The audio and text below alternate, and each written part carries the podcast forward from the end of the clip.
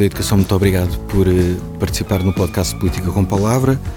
João Costa tem 49 anos, licenciado em Linguística pela Universidade de Lisboa, doutorou-se na mesma área até chegar a professor catedrático da Nova e é diretor da Faculdade de Ciências Sociais e Humanas dessa mesma universidade.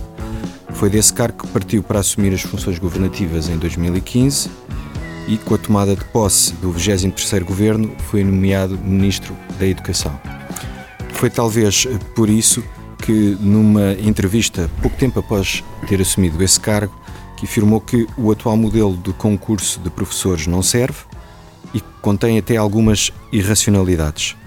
De então para cá, desde esse momento, o que é que mudou?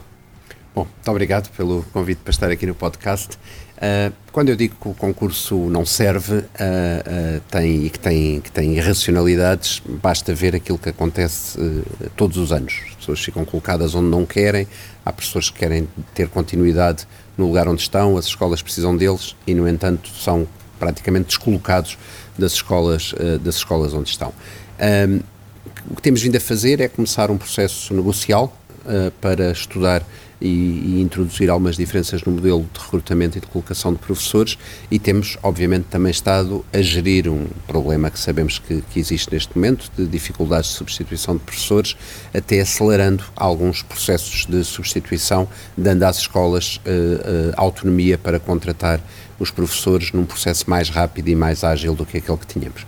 E, e nesse apesar do processo de negociação, houve mudanças que já se conseguiram introduzir neste. No nas... modelo como um todo, não. Uh, na, uh, em num conjunto de medidas para fazer face às dificuldades de substituição de professores, sim. Portanto, fizemos uma possibilidade de renovar horários que, que, que, não existia, sobretudo horários incompletos, para dar continuidade e estabilidade às equipas e para esses horários não terem de ir a concurso. Fizemos uma gestão das cedências de professores a outras instituições que nos permitiu recuperar cerca de 350 horários que ficariam sem professor. No caso das renovações, foram mais de 1.100 horários que também ficariam sem professor numa primeira fase. Uh, fizemos também uma gestão da, das mobilidades por doença que permite que quando as distâncias são curtas entre escolas, não, não, justificando uma mobilidade, os professores fiquem na escola onde têm horário e serviço, e serviço atribuído. Uh, potenciámos também, como eu dizia, este recurso mais rápido à contratação de escola, que uh, encurta de mais de um mês para 12 dias o período, uh, o período de, de, substituição e, portanto, todas estas medidas têm permitido mitigar as carências que as escolas têm uh, ao longo do ano e também, uh, e também na, na, no arranque do ano letivo. E desde o início do ano letivo para cá, sabe com, de que forma é que já evoluiu esses, esses horários que estavam por preencher? Sim, nós temos desde agosto, desde a primeira colocação, nós temos tido uma taxa de resposta aos pedidos de horários das escolas que se mantém estável nos 97%. Pequenas oscilações, 97,7%, 97,1%, mas eh, em, em, em, média anda ali pelos 97,2% de colocação de, de, professores. Aquilo que acontece é que este é um processo dinâmico, todas as semanas nós colocamos professores, à terça-feira as escolas indicam as necessidades, à sexta-feira colocamos, os processos de contratação de escola estão, estão, a, estão a, a decorrer.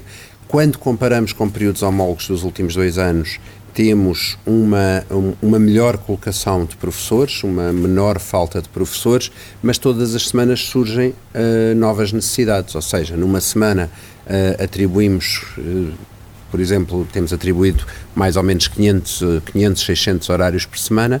Na semana seguinte surgem novas necessidades, porque há, há muitos pedidos de substituição, em particular por baixa médica, que têm surgido uhum. uh, semana após semana.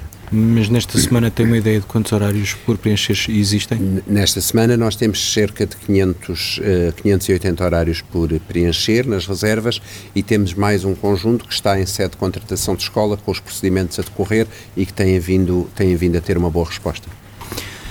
Este problema dos horários por preencher, ao mesmo tempo que temos professores a dizer que querem ser colocados sem conseguirem, é recorrente. Hum. Aliás, o, o próprio Ministro já falou sobre esse assunto.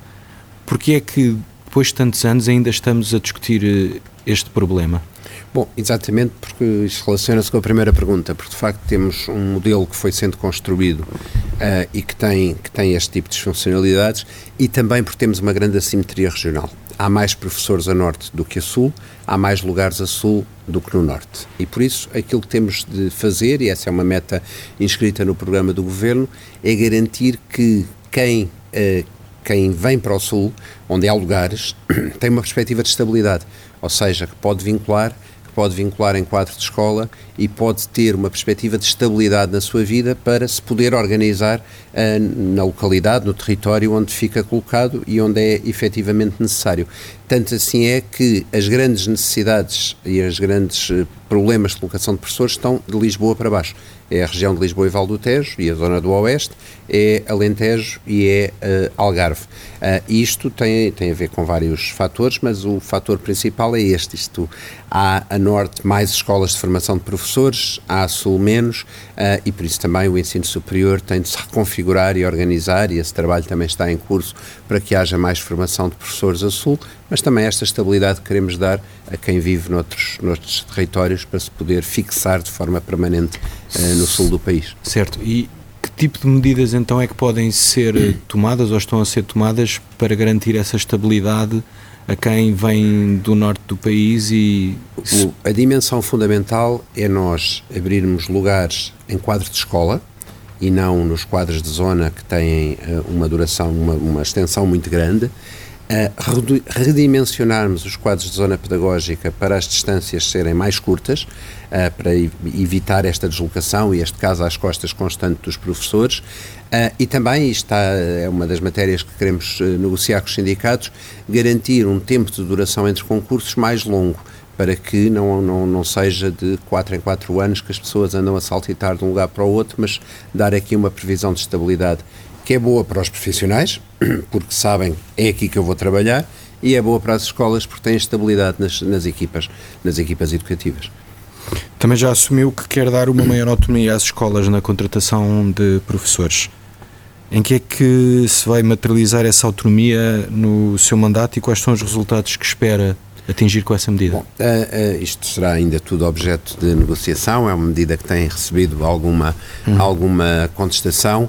Uh, mas aquilo que sabemos é que uh, queremos valorizar os professores, uh, queremos valorizar o percurso que os professores fazem. Há professores que investem na sua formação pós-graduada, que investem em coordenação de determinado tipo de projetos, que investem, que se especializam em algumas, em algumas áreas, seja porque se especializam em trabalhar com comunidades mais vulneráveis, seja porque se especializam em ligações entre o mundo digital e a sua área, a sua área disciplinar, seja porque se dedicam mais às ciências experimentais, por exemplo, em articulação com o programa Ciência Viva, e uh, aquilo que nós uh, precisamos é de ter uma, uma capacidade de uma colocação de professores também adequada aos projetos educativos das escolas.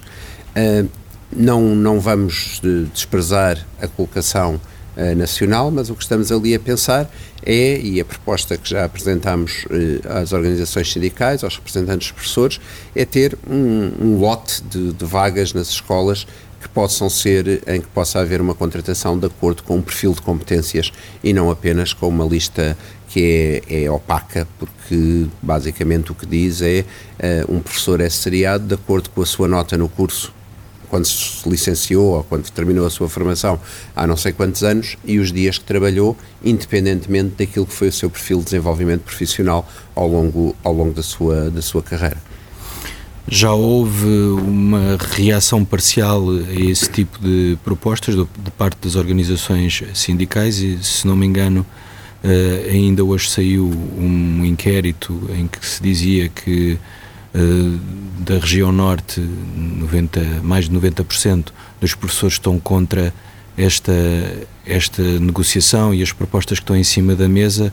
O que é que pode dizer aos professores para, para garantir que isto é feito até no próprio interesse dos professores e dos Bom, alunos? Eu acho, que, eu acho que o que posso dizer é, é, é evidente. Uh, os receios que são manifestos, em particular também pelos representantes dos professores que foram manifestos, é que isto possa gerar uh, clientelismos, amiguismos, etc. Uh, isso depende dos critérios objetivos e, do, e, da, e da forma como desenharmos este modelo de recrutamento desta forma. aquilo que posso dizer é que esta é uma medida de valorização da, da, das competências específicas que os professores adquirem. Ou seja, não estamos a tratar os professores como apenas um número numa lista uh, e como apenas um acumular de dias de serviço, mas estamos, uh, provavelmente pela, por uma das primeiras vezes, a valorizá-los também por aquilo que é o seu investimento uh, na sua carreira, o que é o seu investimento nas escolas onde trabalham, na continuidade dos projetos educativos a que se dedicam. E tendo em conta estas mudanças que quer introduzir, tem uma ideia, uma estimativa de que resultados práticos é que isso poderia ter, por exemplo, em termos de rapidez de colocação de professores nas escolas para minimizarmos esta situação em que temos aulas a começar sem horários Bom, há, há algo aqui que pode surgir, que é uh, nós termos professores que estão uh, motivados para estar na escola onde são colocados uh, e, uh, eliminar aquela, aquela, quase parece uma fatalidade do concurso de professores, que é as pessoas são colocadas em escolas onde não querem estar. É verdade que concorrem para essas escolas, mas há sempre um grau de insatisfação. Portanto, se uh, eu consigo trabalhar numa escola que precisa do meu perfil, à qual eu posso contribuir de uma forma que é mais motivadora, em princípio, tudo isto traz estabilidade ao sistema. Também esta semana eh, o Ministério da Educação anunciou que vai avançar com 7.500 juntas médicas para eh, vigiar as baixas dos professores. Isto é o reconhecimento de que alguns atestados eh, médicos de professores são um problema. Bom, nós temos, nós temos um, um número elevado de, de baixas médicas, quero crer que, quero crer, não creio, sei que, que na sua quase totalidade não há não há propriamente qualquer indício de suspeição que se, que se possa lançar. temos, temos um perfil de baixas médicas ou uma, um nível de baixas médicas um pouco mais elevado do que no resto da administração pública, uh, mesmo em carreiras em que o perfil etário é, é, é semelhante. Temos também alguns alguns comportamentos em termos de baixas médicas que uh, requerem uma vigilância. Por exemplo, uh, períodos de baixa que são de 30 dias e depois é suspenso por um dia uh, com o regresso do professor à escola, o professor que está a substituir tem de sair e depois a baixa é reiniciada logo a seguir. Isto indicia que poderá ser necessária uma baixa de longa duração aqui e não uma baixa mais curta ou, por exemplo, regressos de baixa assim que as aulas começam, que é fortemente penalizador para os professores contratados que estão a substituir uh, os professores, que não chegam a fazer um ano completo de horário, pondo entraves à sua vinculação, uh, e, portanto, temos que fazer aqui uh, alguma, alguma vigilância, exatamente para também proteger a todos os professores que legitimamente estão doentes e têm, e têm baixa médica, para não se criar aqui uma ideia de que há baixas e pronto. Portanto, os mecanismos de regulação existem exatamente para estas. E tem uma estimativa de quais é que seriam os resultados práticos eh, de, da introdução destas novas juntas Bom, médicas? Aquilo que nós queremos é, por um lado, eh, avaliar situações que estiveram também ao abrigo da mobilidade por doença para aferir uh, necessidades de consolidação de algumas pessoas em função da sua incapacidade uh, em escolas uh, e, por outro lado, ter aqui também, obviamente, um, um, instrumento para podermos perceber estes, estes, estes padrões de baixa. E, e se percebermos e se, e se, houver de facto alguns casos que, que, não sejam, que não sejam legítimos, então atuar sobre eles. O Governo tem apresentado um conjunto de dados uh, sobre a redução da taxa do abandono escolar. Um, está satisfeito com o, recorde atingido, abaixo dos 6%, uhum. se não me engano? Ou quando é que podemos uh, dormir descansados em relação Bom, devo dizer tema? que estou muito satisfeito. Nós tínhamos, há apenas 30 anos, tínhamos 50% dos jovens a abandonar o sistema educativo, o sistema de ensino precocemente. E isto é um grande resultado do nosso país. É um grande resultado que tem políticas associadas bem identificadas, passam pela diversificação do, do, do, ensino secundário, das vias de ensino entre uh, estudos uh, científico-humanísticos, os profissionais, artísticos, passa por uma orientação para os resultados que foi, uh, que foi, que foi criada no, no sistema de avaliação externa das escolas, passa por apoios que foram, que foram desenvolvidos para, uh, para os alunos, passa por, mais recentemente, termos dado às escolas também liberdade e autonomia para gerir o currículo de uma forma mais, uh, mais flexível uh, e, em apenas estes sete anos de, de governação do, do, do Partido Socialista, conseguimos reduzir este, este número de uh, quase 14% para 5,9%. Isto é um grande resultado porque é um resultado muito bom para o país.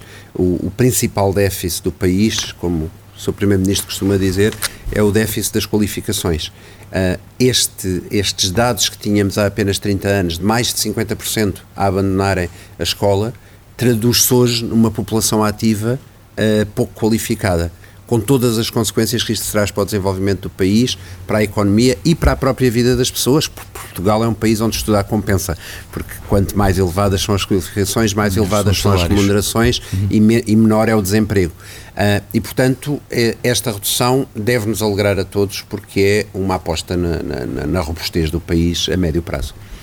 Uh, têm sido apresentados também números eh, positivos em relação ao próprio sucesso escolar eh, dos alunos, que aliás abordou um bocadinho aqui nesta resposta, só que eh, os tratores dessas, destas iniciativas ou destes números questionam a veracidade destes números, alegando facilitismo, que os, os resultados no, desses números do, do sucesso escolar resultam de uma forma mais uh, eh, facilitista de deixar é passar um, é um os discurso, alunos. É um discurso recorrente da direita, aliás, sempre que o Partido Socialista está em funções, a direita diz que todas as políticas são, são, são facilitistas.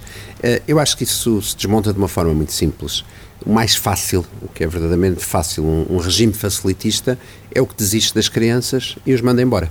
Uh, chumbar um aluno é muito mais fácil do que pegar num aluno com dificuldades, ter um plano de recuperação, ter um trabalho dirigido, ter apoios tutoriais específicos como aqueles que desenvolvemos ao longo destas, destas legislaturas, ter mais técnicos nas escolas a trabalhar com os alunos, mais psicólogos, mais mediadores, tudo isso é muito mais difícil e é muito mais exigente. Uh, os resultados são bons e dizer que Uh, o que temos é uma política de facilitismo, é, é, passar um atestado de incompetência aos professores. Os professores avaliam com seriedade, avaliam com rigor, uh, ensinam bem, os, os, resultados também ao nível de estudos internacionais independentes atestam esta melhoria, esta melhoria continuada do sistema educativo português. Uh, e, portanto, isso geralmente, esse discurso do facilitismo vem daqueles que têm uma visão ultra-elitista da escola uh, e que defendem que, no fundo, a escola é para uns felizes selecionados que geralmente já têm as condições todas à partida para ter sucesso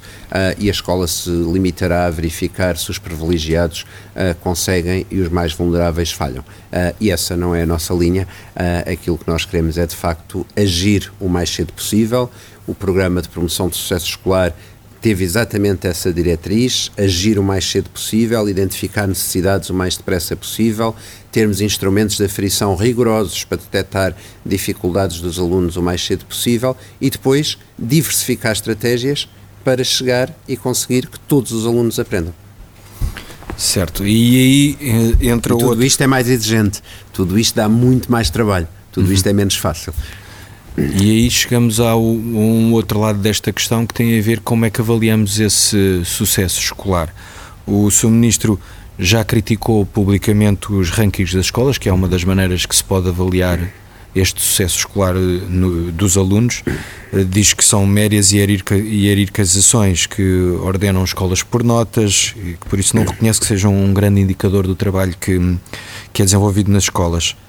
Eh, no final de contas, uma boa nota obtida por um aluno não é o retrato mais fiel que se pode fazer do, do que, de todo o trabalho que foi feito ao longo de um ano entre professores e alunos? Bom, obviamente um bom resultado é um bom resultado e quando o aluno tem uma classificação elevada, ficamos contentes. O que os rankings tentam fazer não é isso. tentam passar uma imagem sobre a qualidade das escolas em função das médias obtidas pelas escolas.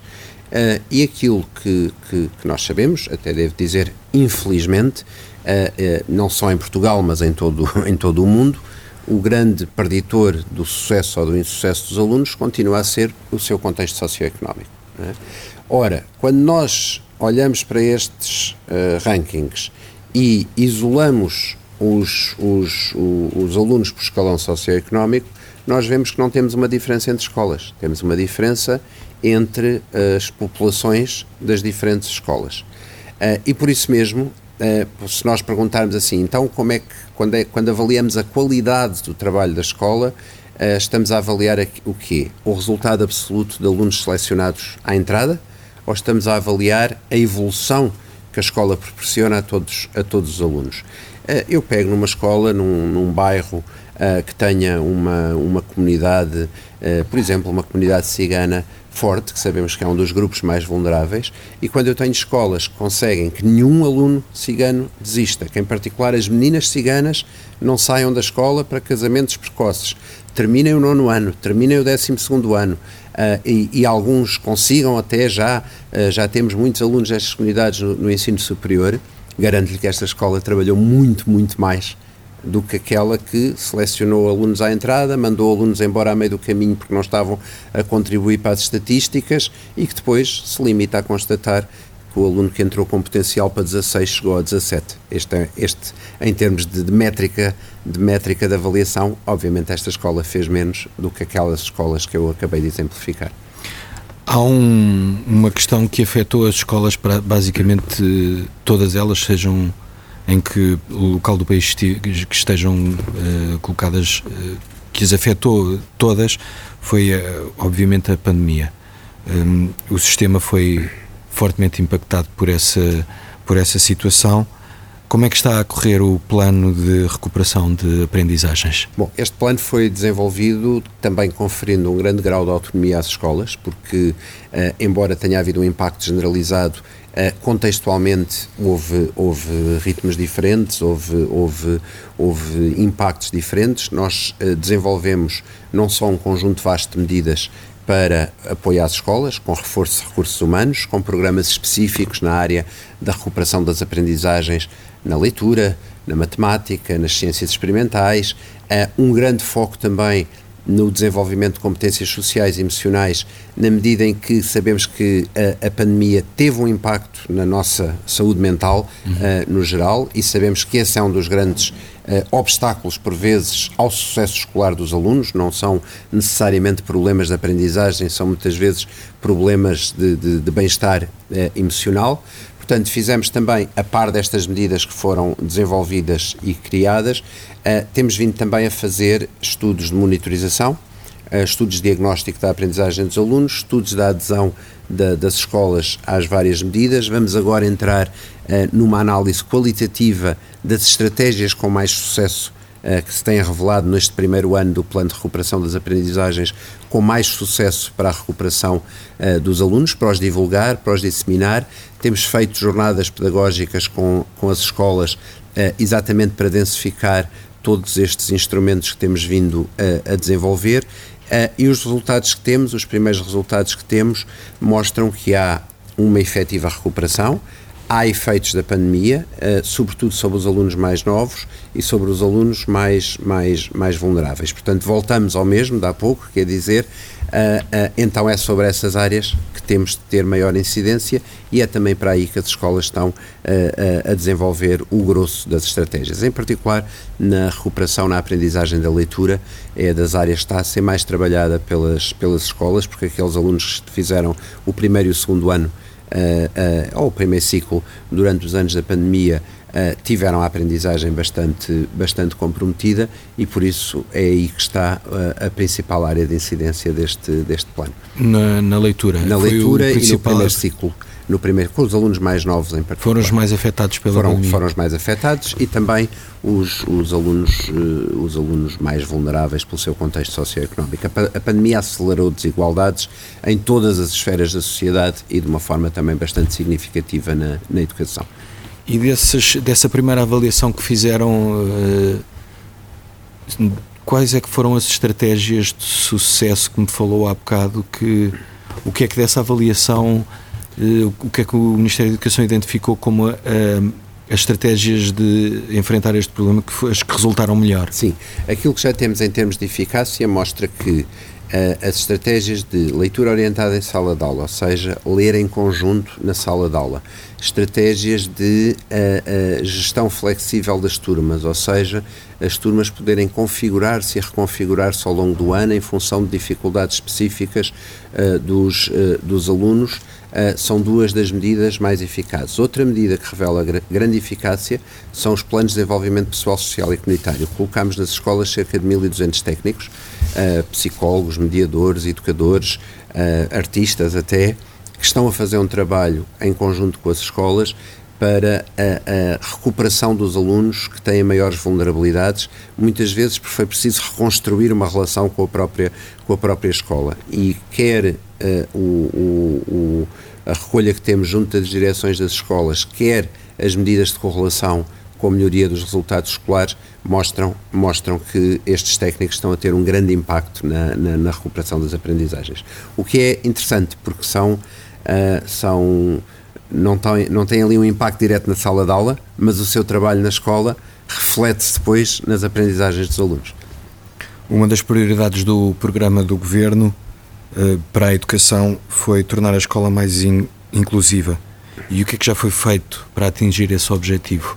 Bom, este é de facto o nosso objetivo mais ambicioso. A legislação que aprovamos em, em 2018 uh, eh, é, é uma, uma mudança paradigmática na própria uh, função da escola. Uh, é dizer que todos os alunos têm direito a aprender, que não precisamos de um diagnóstico clínico para identificar alunos com necessidades educativas específicas, que por vezes as dificuldades e a exclusão têm como foco a deficiência, mas noutros casos é, como já dizia, o contexto socioeconómico, ou porque o aluno é migrante e não tem o português como, como língua materna, e aquilo que se convida é a ter uma abordagem que é, em primeiro lugar, curricular. O problema da exclusão é um problema de acesso ao currículo, de acesso à aprendizagem. Para isso, introduzimos uma ferramenta uh, fundamental que foi dar às escolas autonomia para gerir o currículo de forma mais flexível, que é um princípio que é se eu não consigo aprender uma determinada forma, não é por repetir muitas vezes a mesma forma que eu vou passar a aprender. Portanto, esta, estas dinâmicas que têm sido criadas nas escolas permitem exatamente uh, adequar a forma de aprendizagem às necessidades específicas dos alunos. Isto é também acompanhado de um grande reforço de recursos humanos. O, o grupo, o grupo de educação especial é o que mais tem crescido uh, na, nas última, na última década, diria uh, reforço de técnicos, reforço de psicólogos, uh, um trabalho muito articulado entre as escolas e as terapias que são, que são prestadas e vários programas ou subprogramas que todos convergem para a educação inclusiva. Programas de, de ação para as comunidades ciganas, programas de promoção do bem-estar social e emocional, Uh, o próprio trabalho, por exemplo, das bibliotecas escolares, uh, que desenvolveu uma linha para ter a biblioteca escolar como um polo para uh, a inclusão dos alunos que tendencialmente são foco, são foco de exclusão. O Plano Nacional das Artes tem como um dos seus pilares a educação inclusiva, ou seja, fazer inclusão através das artes. Portanto, aquilo que fizemos foi olhar para tudo o que temos no Ministério da Educação, programas novos, programas antigos e ver qual é o contributo de cada um destes programas para tornar a escola mais inclusiva. Outra medida fundamental que desenvolvemos a partir de 2016 foi a voz dos alunos, ouvir os alunos. Nós, às vezes, uh, os alunos não se sentem bem na escola, não querem estar na escola e nem sempre os ouvimos. E, e isto tem dado muitos frutos nas escolas, porque quando chamamos os alunos para o processo de decisão, eles querem estar na escola, querem sentir-se parte da escola e muitas vezes apresentam soluções de que nós adultos ainda não tínhamos uh, tomado consciência. Pois, muitos problemas, mas também muitas oportunidades para melhorar. Hum, o cargo que aceitou este Ministro da Educação é um dos mais escrutinados e contestados de qualquer governo de há anos uh, para cá. Um, é um dos postos mais pesados da ação governativa tendo em conta este cenário, o que é que o motivou a saltar eh, do caldeirão para dentro da fogueira, uma vez que já tinha tido a experiência de ser Estado de Estado da Educação? Bom, para já uma, um grande alinhamento com, com, com, o programa o programa eleitoral e o programa de governo do Partido Socialista, com, com uma, um sentido de missão também de dar continuidade a um trabalho que foi iniciado desde 2015, de, de alguma transformação uh, do, sistema, do sistema educativo. Pois eu digo que sempre tenho e tenho mesmo uma, uma dívida de gratidão para com a escola pública. Sou, foi lá que eu me formei, foi lá que eu cresci uh, e por isso acho que quando sou chamado também a devolver alguma coisa ao sistema educativo e à escola pública em particular, não podia dizer que não. Sim, senhor Sr. Ministro de Educação, muito obrigado, obrigado por ter participado no podcast Política com Palavra. Bom dia. Obrigado.